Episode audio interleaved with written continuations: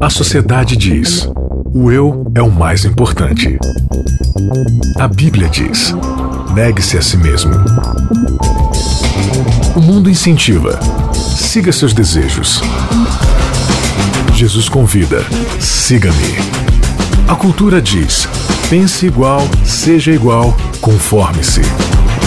O cristianismo diz: não se conforme com os pensamentos deste século. Contra a cultura. O Evangelho clama pelo diferente.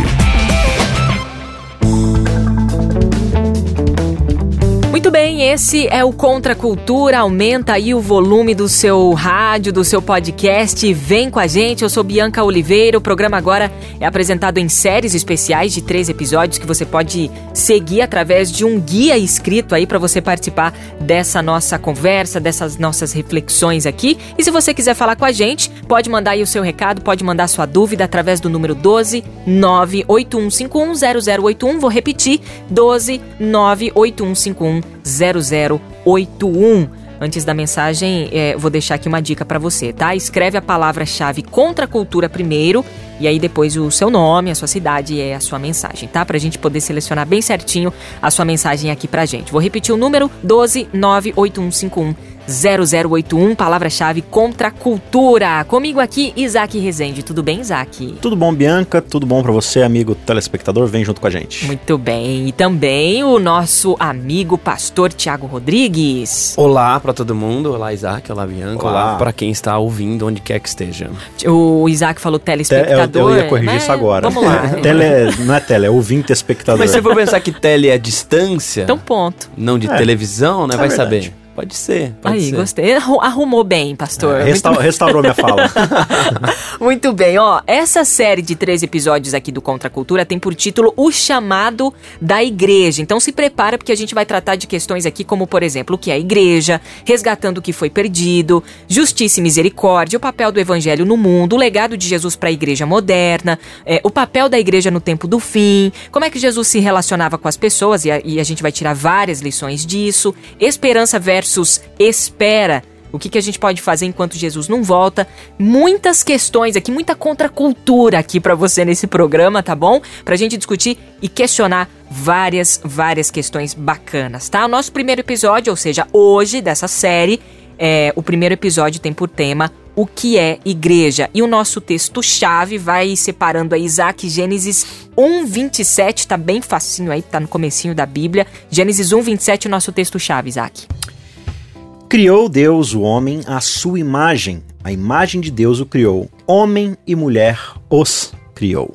Acho legal que já dá pra gente dar um start nessa lição falando sobre identidade, né? É, o processo ali de criação do homem tem muito a ver com identidade. Hoje, não sei o que vocês acham sobre isso, né? Mas a galera tá um pouco perdida, né? Chega uma certa idade, quem eu sou? Aí entra em crise, né? Não sei, não sei quem eu sou, o que, que eu gosto, pra onde vou, de onde vim e tal. E, e- isso tá respondido até na criação, né? E é um negócio assim que se a gente perguntar pras pessoas, né? Se pergunta pra mim quem. Ah, quem é você? Eu falo, eu sou o Thiago. Geralmente é assim, a gente fala o nosso nome, só que o nome da gente não diz quem a gente é, né? Não quer dizer nada. Quer dizer, é a maneira como as pessoas nos chamam, no máximo. E, e em Gênesis 1, 27 tem a questão de identidade e todas as perguntas básicas, né? De onde nós viemos, quem nós somos, por que estamos aqui, pra onde vamos. Dá pra gente tirar as respostas ali de Gênesis 1, 26, 27, né? E principalmente essa, quem eu sou. A gente é feito à imagem e semelhança de Deus. É isso que, que está escrito ali. A gente pode ter todas as mudanças, pode ter sofrido tudo por conta da queda e tal, mas a gente tá aí. É isso que a gente é. É interessante que em alguns países europeus, principalmente a Islândia, a Groenlândia, esses países, eh, os nomes eles têm um sufixo son. Então você chama o cara de Isaacson, de Ferguson. O que, que é son? É filho. Então o Ferguson é quem? É o filho do Fergus. Ou seja, eu conheço a pessoa de quem ela é filha. Uhum. né? Então, eu não conheço o Ferguson, mas eu conheço o seu Ferg. Né? Eu sei quem é ele, é o rapaz lá da, da mercearia que vende pão e tal. Ah, você é o filho dele. Ah, então agora eu começo a saber quem que você é. E aí, nesse relacionamento, você vai ser conhecido e o seu filho vai. A referência dele vai ser você para a sociedade. Eu acho muito legal isso porque é um pouco do que Gênesis está passando pra gente. Ele tá falando assim: olha, é, as pessoas precisam te conhecer de quem você é filho. E de quem você é filho. De quem você é imagem. A quem você representa. A nossa identidade, a princípio, ela é derivada de Deus. Por isso que a nossa identidade não tem a ver com, no, com, a, com, a, gente, né? Ou seja, eu não tenho uma identidade. A minha identidade vem de Deus, que através de mim, a identidade dele é revelada, né? Ou seja, é, é, identidade própria ninguém tem, né? É quando Paulo fala que ele é tudo em todos, em parte é isso que ele está dizendo, né? Que é ele, ele é que é através da gente, né? Ele que ele no, escolheu ter a gente como extensão dele. E eu acho muito, muito interessante pensar que é uma. Às vezes a gente lendo, principalmente os livros históricos, né, na Bíblia e o começo, a gente lê como se alguém tivesse lá notando o que estivesse acontecendo, né? Uhum. Como o cara tivesse lido lá, ah, olha só, Deus fez isso. E não foi assim, né? A revelação do, de Gênesis 1 vai, vai chegar para Moisés milênios depois de já ter acontecido. Então, assim, Deus está pensando em alguém que era alguém caído, pecador, já falando para pessoas em pecado de algo que tinha acontecido. Eu fiz vocês a minha imagem e semelhança. Ou seja, Deus ele escolhe lembrar desse fato pra gente que já estava caída. Uhum. Ele escolhe lembrar dessa identidade pra gente que já tinha perdido parte disso. Tava em crise de identidade. Já estava em crise, uhum. ele escolhe lembrar. Então eu acho que isso é importante. Ele escolhe lembrar isso para quem? Para um povo escravo. Um povo, um povo que estava perdido, que não sabia quem era, saindo do Egito e tal. Ele escolhe lembrar disso. Mas a gente esquece da nossa identidade porque geralmente a gente começa a, a história em Gênesis 3, que é a partir da queda. E na verdade a nossa história não começa aí. Nossa história começa em Gênesis 1 e 2. E Jesus sempre tentando resgatar isso. Deus sempre tentando resgatar isso. Né? Exatamente. Você vê, você chega em Marcos no capítulo 10, o povo vai. O povo não, os fariseus, né, os mestres da lei, eles estão lá com uma dúvida sobre divórcio. Aí eles vão assim, não, mas Moisés, ele deu uma lei pra gente dizendo que a gente podia se divorciar se desse uma carta pra mulher. Aí Jesus fala, sim, mas não foi sempre assim. O, o, povo cita, né, os fariseus eles citam Deuteronômio, Jesus cita Gênesis. No começo eles foram criados como uma só carne. É por isso que deixa homem, mulher, seus pais. Então eles citam as leis de Moisés, Jesus fala assim: não, ah, não começa aí. A história começa lá em Gênesis 1 e 2. Eu acho muito bacana isso. Agora, na criação, a gente está falando sobre identidade e tem, você falou de uma só carne, uhum. e a gente já entra na questão de unidade, né? Unidade. Deus cria homem é, e, e, chama também essa criação de Adão, e, e, depois logo vem a mulher, mas ele também chama essa, essa criação, homem e mulher, de Adão, e depois é, é, a gente vê ali né, o nome específico, Eva e tudo mais, mas essa unidade na criação, que muito me lembra, muito me lembra é, a Trindade que é unidade no plural, uhum. não é? Ou seja, homem e mulher também, também Sim. tem tá, tá dentro dessa dinâmica, né? É, trindade é a junção de duas palavras. Tri, de três, unidade. É uma triunidade, uma trindade. Eu acho muito legal isso daí, porque quando você vai lá na, justamente no, no primeiro verso, né? No princípio criou Deus os céus e a terra. Deus ali no original é Elohim. Elohim é a palavra plural para descrever Deus. Então é tipo assim, no princípio criou deuses, não é deuses, mas Deus no plural. Então mais de uma pessoa criou os céus e a terra. E aí eu gosto de imaginar isso daí porque a gente percebe que, na verdade, Deus ele não era uma pessoa solitária por toda a eternidade, pensando assim, ah, eu preciso fazer alguma coisa para preencher minha solidão. Não, Deus ele tá em relacionamento desde sempre, né? Existe um, um trio ali de pessoas que estão se relacionando. E aí por conta disso, ele vai, façamos o homem. Ele faz a partir de um relacionamento.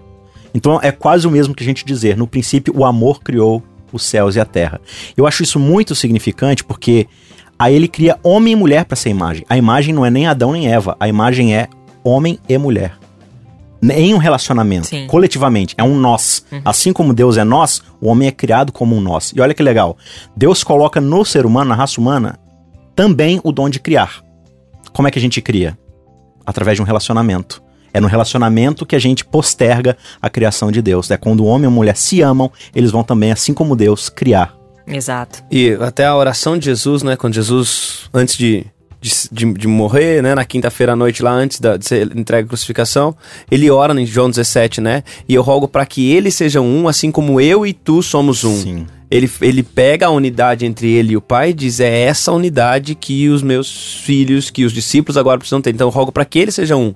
Então a unidade faz faz parte da, da ideia básica de Deus, né? Da, da maneira básica como Deus concebeu as coisas. Concebeu para viver em relacionamento e em relacionamento unido, né? Bonitinho, não um relacionamento um batendo no outro. Né? Você falou aí de oração, eu lembrei do Pai Nosso, né? O Pai Nosso ele é todo orado no, todo orado no plural. Pai Nosso, o pão nosso, perdoa as nossas, assim como nós perdoamos, é tudo no, no plural. No plural. Porque essa ideia de, de indivíduo, ela só surge em Gênesis 3.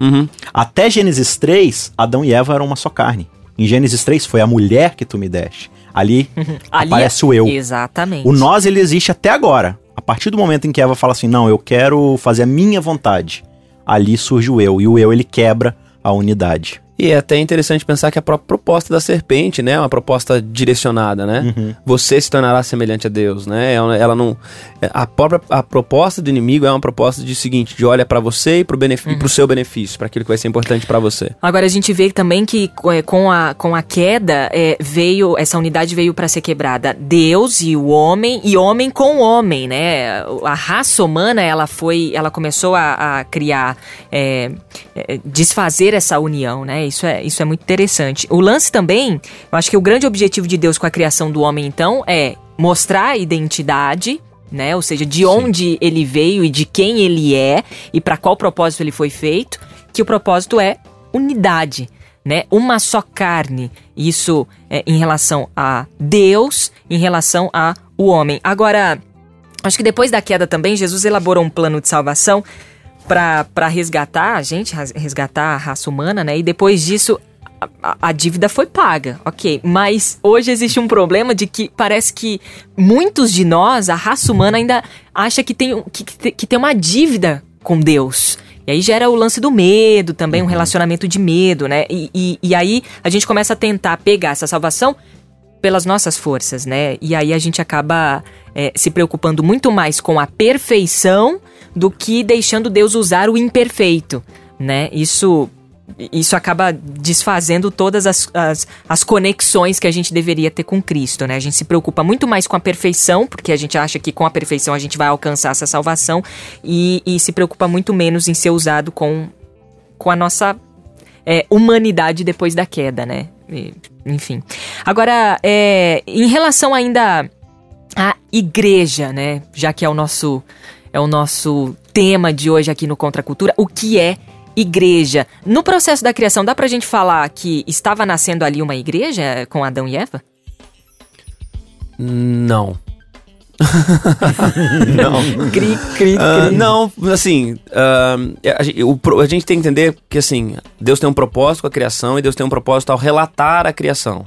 O propósito da criação tá aí, ele cria seres para glória dele, porque são imagem e semelhança dele e tudo mais, seres para viverem em plenitude de Beleza, isso é porque ele cria. O propósito dele relatar é exatamente para comunicar que esse era o desígnio, era a intenção dele.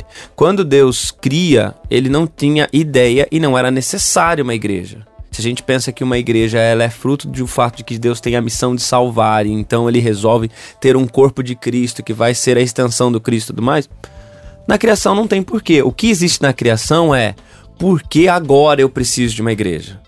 Esse era o meu plano original. Esse plano original foi quebrado. Então, por que eu preciso de uma igreja? Eu preciso de uma igreja porque eu tinha a ideia de que eles fossem minha imagem e semelhança, eles deixaram de ser. Então agora a, a criação, na criação não tem a ideia da igreja, mas na criação ela dá fundamento, dá base e, e razão para o existir da igreja.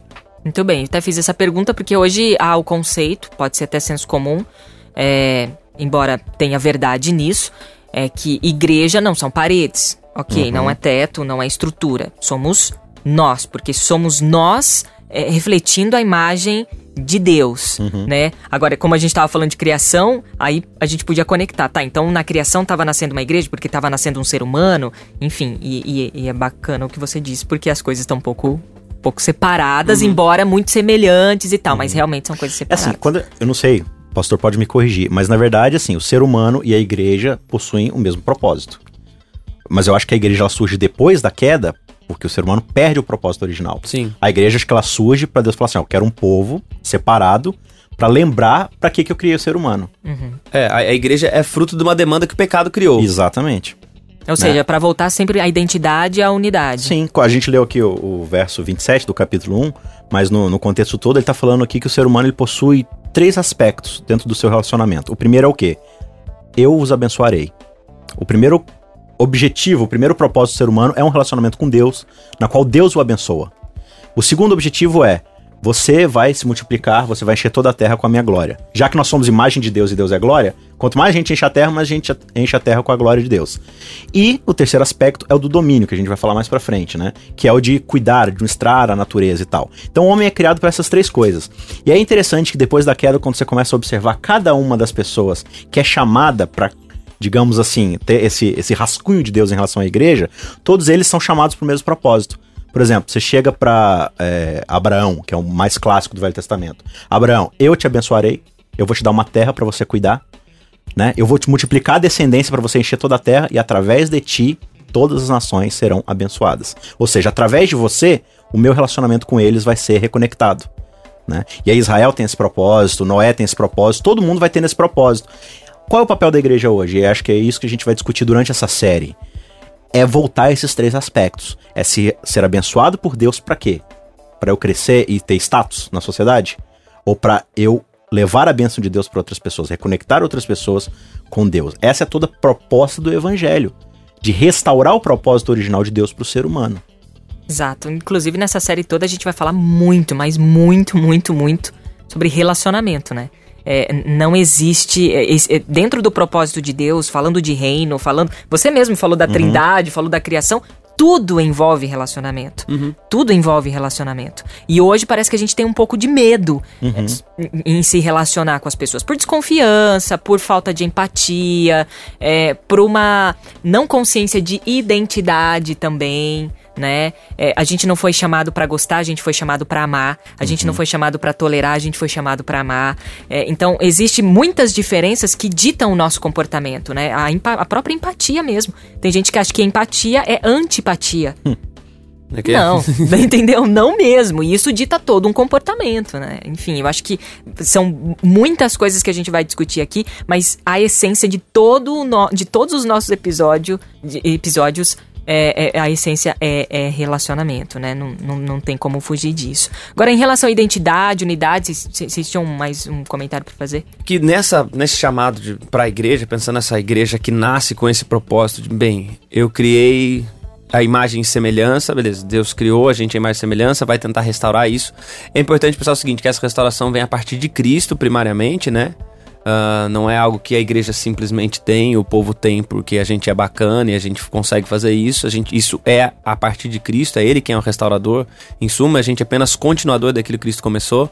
Mas aí nessa restauração a gente é chamado então para ir contrário, porque nessa coisa da identidade, nessa pluralidade de, de identidades e de, também de perda, de, de falta de identidade, a gente é chamado para restaurar isso. Nós, eu sou a imagem e semelhança de Deus, a despeito de tudo aquilo uhum. que tem, a gente, a gente tem muito.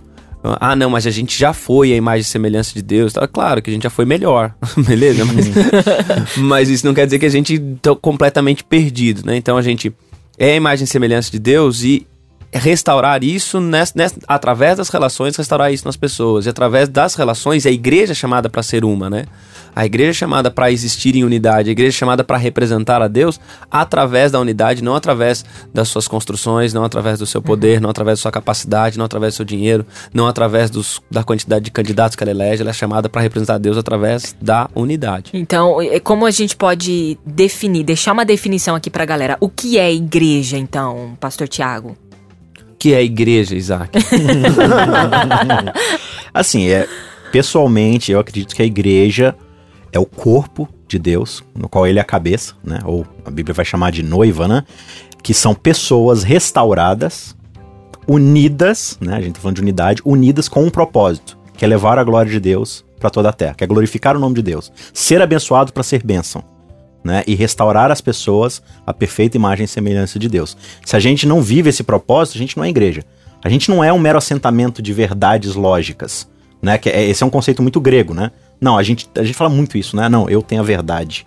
Amigo, a verdade é Cristo, é um relacionamento com Cristo. Nós somos propriedade da verdade, né? É, exatamente. Ou você não tem a verdade, ou você tem Cristo ou você não tem. Uhum. Então, se você tem Cristo, você tem a verdade. Se você não tem Cristo, você pode ter toda a lógica do mundo, você não tem a verdade. Então, esse relacionamento com Deus é o que nos torna abençoados por ele, santificados, né? Você pode usar essa palavra também. Para quê? Separados com um propósito, que é de levar a glória de Deus a todos os confins da terra.